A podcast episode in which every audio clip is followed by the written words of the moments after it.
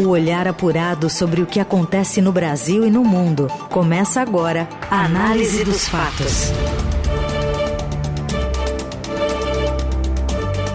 Olá, seja bem-vinda, seja bem-vindo você também à Rádio Eldorado para mais uma edição do Análise dos Fatos com as principais notícias no meio do seu dia nesta sexta-feira, meio de feriado também para quem pode, 9 de junho de 2023.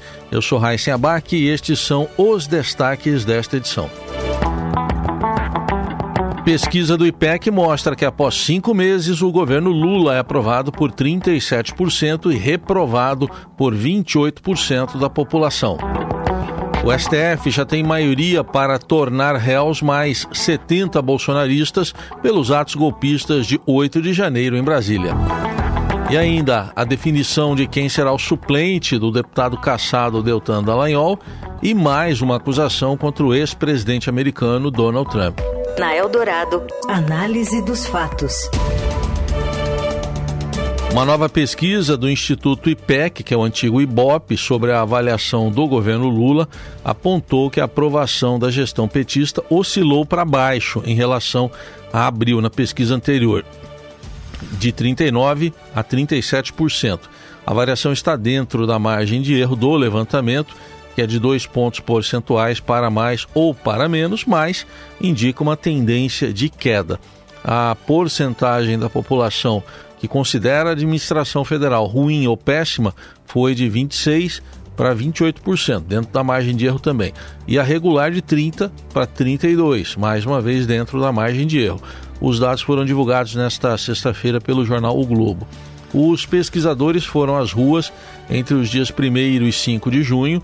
O primeiro levantamento do Instituto, feito em março, indicava uma distância de 17 pontos percentuais entre o grupo que aprova e o que desaprova o governo, agora essa diferença recuou para nove pontos. No Nordeste, única região em que Lula venceu a disputa com o ex-presidente Jair Bolsonaro no segundo turno, a porcentagem de aprovação do petista foi de 55% em abril a 45%. No Norte e no Centro-Oeste, onde o presidente enfrenta as piores taxas de aprovação, o índice de pessoas que consideram a administração ruim ou péssima subiu de 21% para 33% nos últimos eh, dois meses, isso aí bem fora da margem de erro. Em relação à renda dos entrevistados, a taxa de aprovação do governo foi maior entre os mais pobres, que ganham até um salário mínimo. Neste grupo, 43% consideram a gestão boa ou ótima. Ainda assim, a queda foi acentuada, porque antes eram 53% em abril.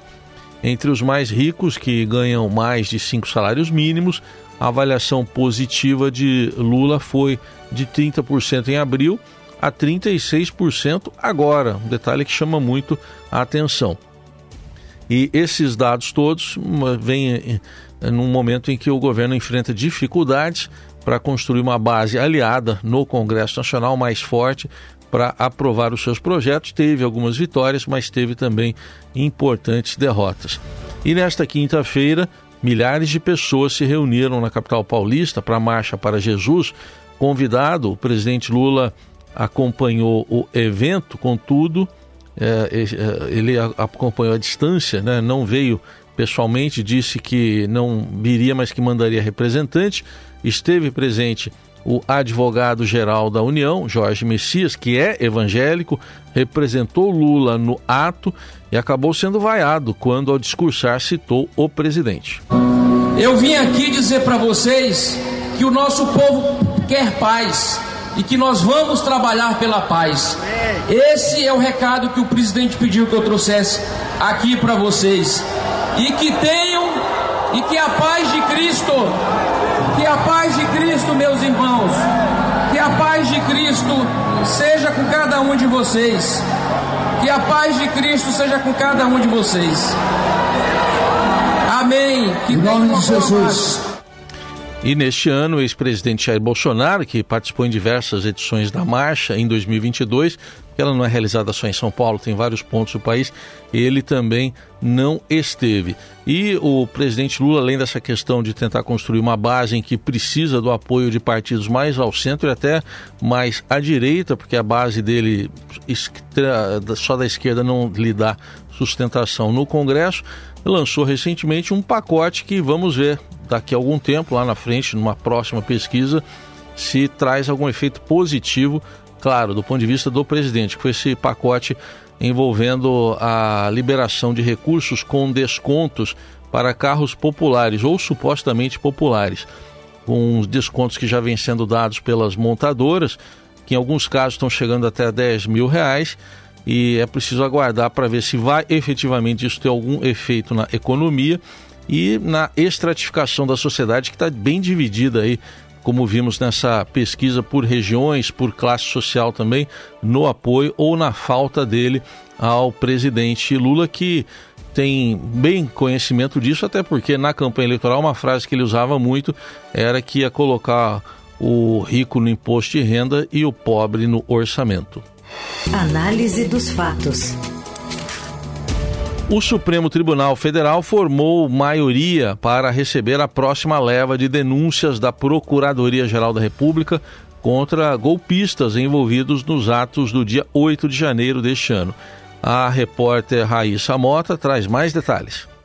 O Supremo Tribunal Federal formou maioria para receber a sétima leva de denúncias da Procuradoria-Geral da República contra mais 70 bolsonaristas envolvidos nos atos do dia 8 de janeiro. O que o tribunal está decidindo nessa etapa é se aceita ou não as denúncias para abrir processos contra os radicais. O mérito das acusações ele não é debatido nesse momento, isso só acontece em um segundo momento, quando na prática podem ser impostas condenações. Ao todo, até o momento, a PGR ofereceu 1.390 denúncias envolvendo o dia 8 de janeiro. E o tribunal, em um esforço de dar celeridade a essa análise, tem pautado as denúncias semanalmente no plenário virtual em blocos.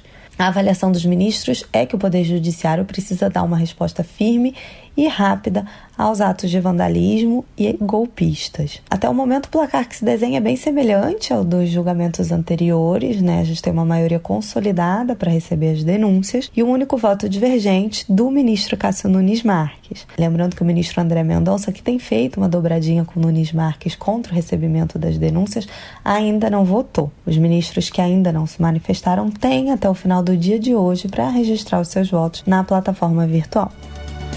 É, normalmente o placar tem sido 9 a 2, agora 8 a 2 que está faltando um ministro depois da aposentadoria de Ricardo Lewandowski. E em seu voto, Nunes Marques rebateu e disse que não há provas, na visão dele, de que os manifestantes que estavam no acampamento lá em Brasília participaram dos atos de vandalismo. Ele diz que as denúncias partem de meras ilações, com fotos e descrições das atividades desenvolvidas no acampamento montado em frente ao quartel-general de Brasília na, na visão do ministro, sem apontar nenhum comportamento concreto dos denunciados que pudesse dar suporte a tal acusação. Foi o que ele escreveu. Uma boa lembrança a se fazer ao ministro e para quem ainda parte para esse negacionismo é de que muitas provas foram produzidas pelos próprios uh, golpistas. Eles mesmos se vangloriaram de muitas destruições. E teve até né, gente que fez uma certa coisa que não é bom falar na hora do almoço, lá no Supremo Tribunal Federal. Baixou a calça e fez. Os ministros Alexandre de Moraes, uh, Alexandre, que é o relator das investigações, Rosa Weber, Luiz Fux, Edson Fachin, Dias Toffoli e Gilmar Mendes votaram para tornar os extremistas réus. Moraes defendeu que os radicais tentaram destruir o regime democrático e suas instituições, pregando a violência, pleiteando a tirania, o arbítrio, a violência, a quebra dos princípios republicanos. As denúncias envolvem bolsonaristas que estavam acampados em frente ao QG do Exército em Brasília, pedindo intervenção das Forças Armadas, o que é ilegal, após a derrota do ex-presidente Jair Bolsonaro. A PGR afirma que o acampamento virou um ponto de organização e apoio para os atos golpistas. Aliás, não só para eles, como também outros atos que ah, ocorreram em Brasília, como aquele do dia 12 de dezembro do ano passado, quando a própria Polícia Federal foi atacada. Teve ali mais pertinho do Natal uma bomba que foi desarmada nos arredores do aeroporto de Brasília.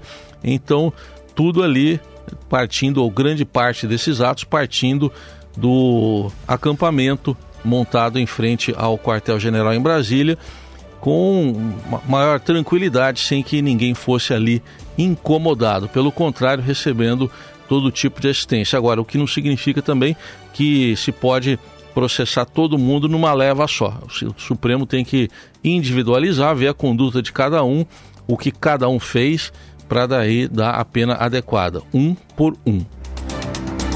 E ainda sobre a política nacional, o ex-procurador e deputado federal caçado, Deltan Dallagnol, do Podemos, divulgou um vídeo na noite desta quinta-feira em que se diz revoltado com a decisão do Superior Tribunal de Justiça de manter a sua condenação mas aí num outro processo, um processo que pede o ressarcimento de valores gastos indevidamente, isso aí dá 3 milhões de reais, Cooperação Lava Jato. E mais uma bomba foi jogada em mim nessa semana e agora também sobre a minha família. Eu fico me perguntando onde está a justiça nesse país. Eu tô revoltado. O STJ decidiu por seis votos a cinco que o acordo do Tribunal de Contas da União, o TCU, que está cobrando de mim mais de 3 milhões de reais, pode avançar mesmo eu tendo decisões da justiça da primeira instância anulando o caso por existir indícios de perseguição política. A parte política do TCU quer acabar com o patrimônio de quem combateu a corrupção. No ano passado, o Tribunal de Contas da União condenou Deltan, também o ex-procurador-geral da República, Rodrigo Janot, e o ex-procurador-chefe do Ministério Público no Paraná, João Vicente Beraldo, a devolverem 2 milhões e 800 mil reais aos cofres públicos pelo pagamento de diárias e passagens a integrantes da Força Tarefa da Lava Jato. Deltan afirmou ser vítima de perseguição política. O ex-procurador da Lava Jato perdeu o mandato de deputado também nesta semana. A decisão já era anterior do Tribunal Superior Eleitoral, mas agora confirmada pela Câmara, que resolveu então cumprir a decisão, executar a decisão do TSE. E ainda hoje o Supremo Tribunal Federal decide se a vaga vai para o suplente Luiz Carlos Rauli porque a corte analisa agora a sentença monocrática do ministro Dias Toffoli, que contemplou Raul em detrimento de um candidato do PL. A, a dúvida aí, o que está eh, se julgando aí na questão jurídica, é se o voto vai para coligação, aí, aí entra o PL, um outro partido, ou se vai para um, uh, alguém do mesmo partido do Deltan, que no caso é o ex-deputado Luiz Carlos Raul. É essa decisão que ainda hoje deve ser tomada pelo Supremo Tribunal Federal em relação a este assunto. Na Eldorado, análise dos fatos. Destaque internacional: o ex-presidente dos Estados Unidos, Donald Trump, se tornou réu no caso dos documentos secretos sob sua posse, segundo ele mesmo anunciou em sua rede social nesta quinta-feira. Os papéis foram levados da Casa Branca para a casa de Trump em Mar-a-Lago, um resort na Flórida.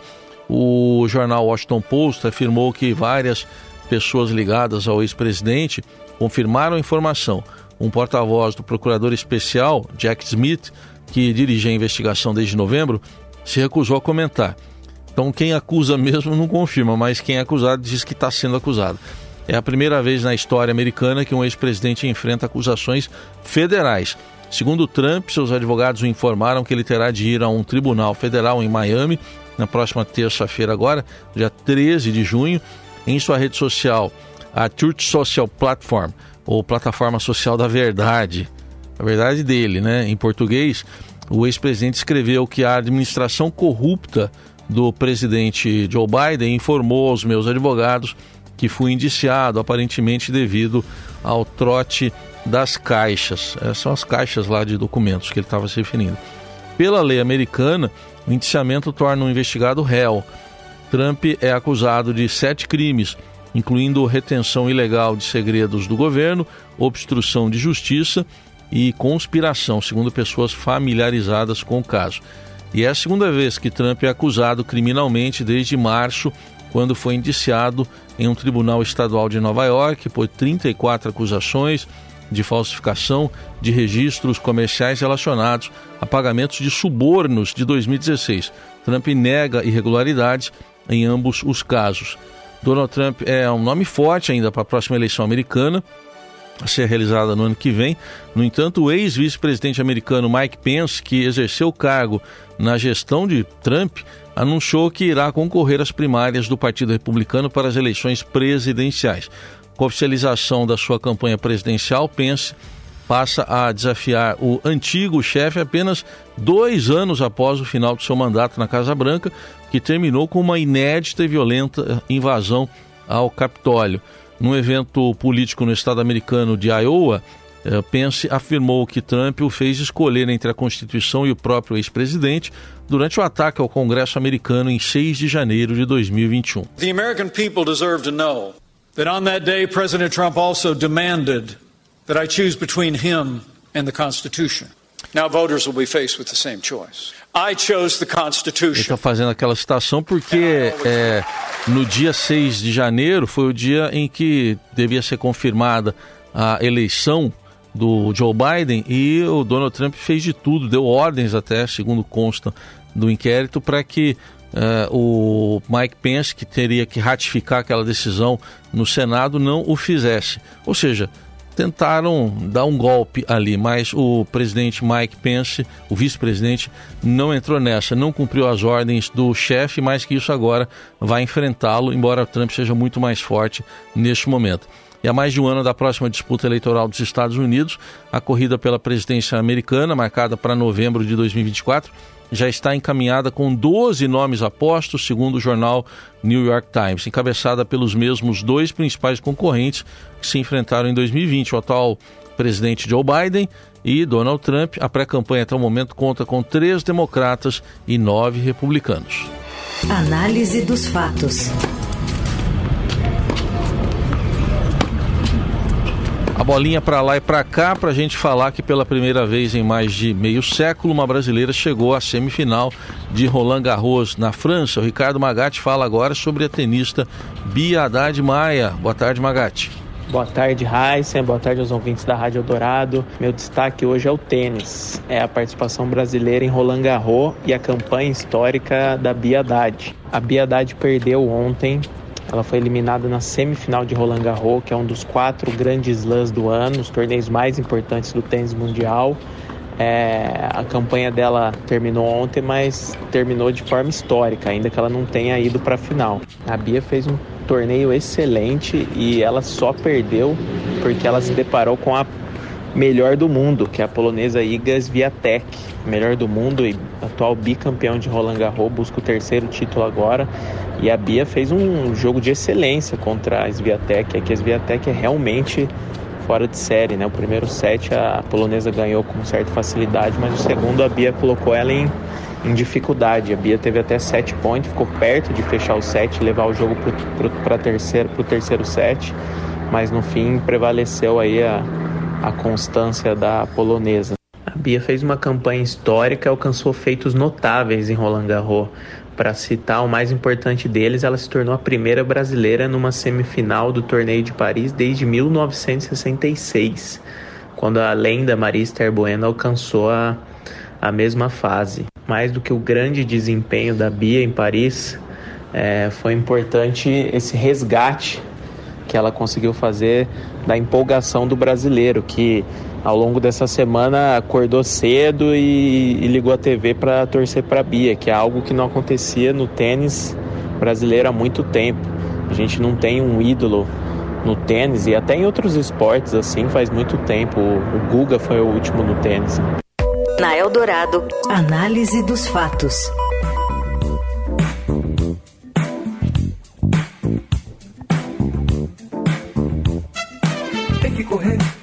suar, tem que malhar. Musculação, respiração, ar pulmão.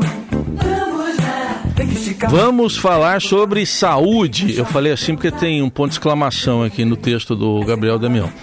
A prática de exercícios físicos resistidos com como musculação é capaz de prevenir ou ao menos atrasar o aparecimento de sintomas de Alzheimer e funciona como uma terapia simples e acessível para pacientes com a doença. A conclusão foi publicada por pesquisadores das universidades Federal de São Paulo, eh, e também de São Paulo, a USP, na revista Frontiers in Neuroscience.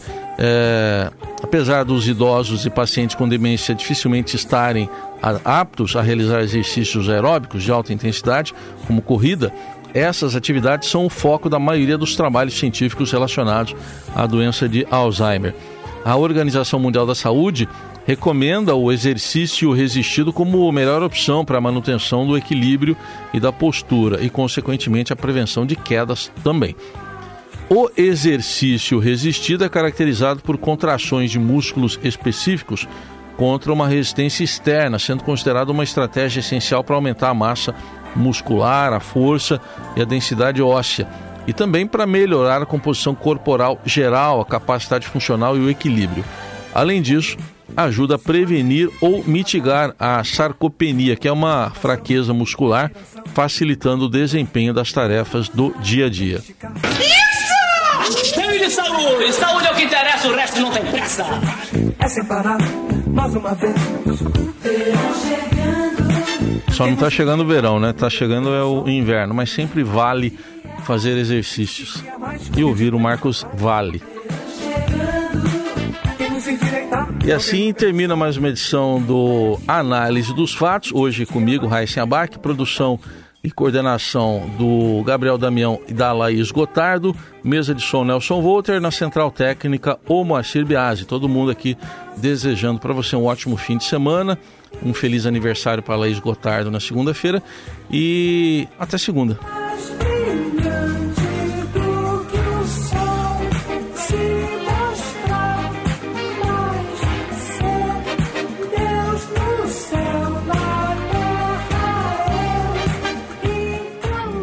Você ouviu Análise dos Fatos. Se você perdeu esta edição ou quer ouvir de novo, acesse radioeldorado.com.br ou assine gratuitamente o podcast no iTunes, Google Podcast, Deezer ou Spotify.